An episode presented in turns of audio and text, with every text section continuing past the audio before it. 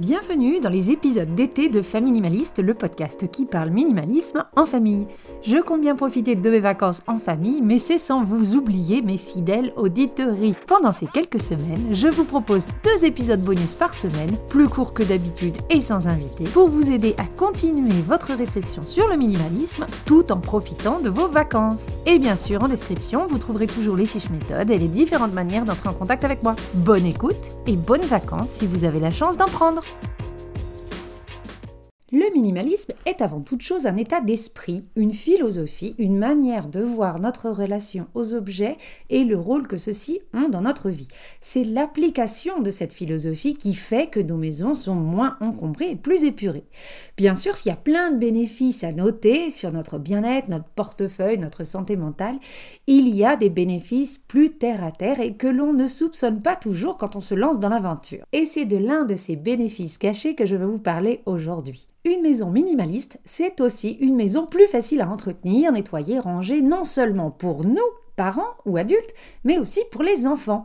Devenir autonome est beaucoup plus simple dans une maison aérée où tout a sa place, où il ne faut pas bouger cinq objets pour en attraper un, alors, je ne dis pas que le minimalisme, c'est la clé pour enfin avoir des enfants qui se bougent et qui participent un peu plus à la maison. Mais je ne ferai pas mon travail correctement si je ne vous révélais pas que c'est une aide précieuse. Voici en quoi le minimalisme a aidé nos enfants à devenir plus autonomes. Tout d'abord, le ménage. Passer l'aspirateur ou laver les sols en soi, c'est pas difficile. Un enfant de 5 ans peut le faire. Pas forcément très bien au début, je vous l'accorde, mais il peut le faire. Si votre enfant sait faire la roue, courir pendant des heures et se concentrer plus de 10 minutes sur un jeu ou sur un écran, il a clairement les compétences et les capacités pour passer l'aspirateur.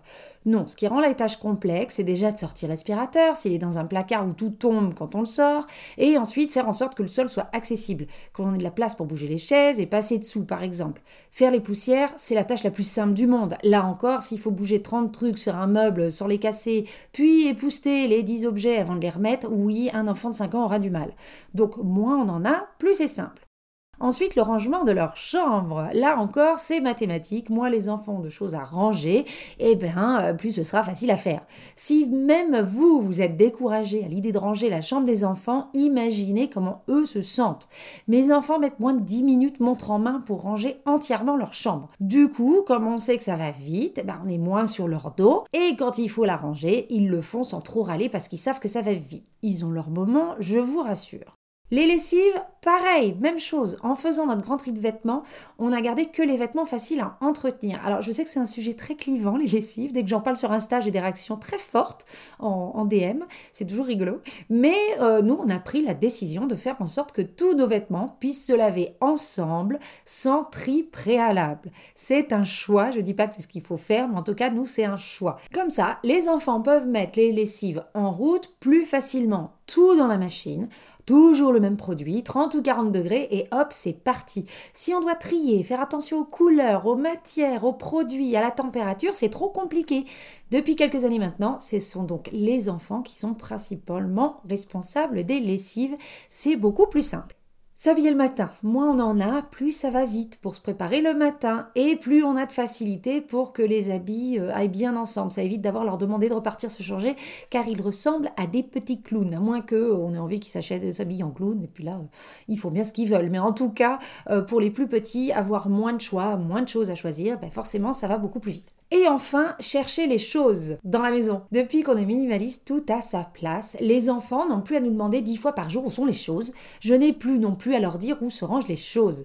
Moins de questions à répondre, parce que c'est quand même x3 chez nous, et eh ben on est moins sur leur dos et ils peuvent être plus autonomes quand ils ont besoin de telle ou telle chose sans toujours passer par nous. Moi, clairement, c'est vraiment la chose qui m'a... Euh, euh, soulager le plus de plus euh, entendre euh, maman où c'est ça ou de leur dire exactement où ranger les choses. Ils peuvent les ranger sans avoir à me demander.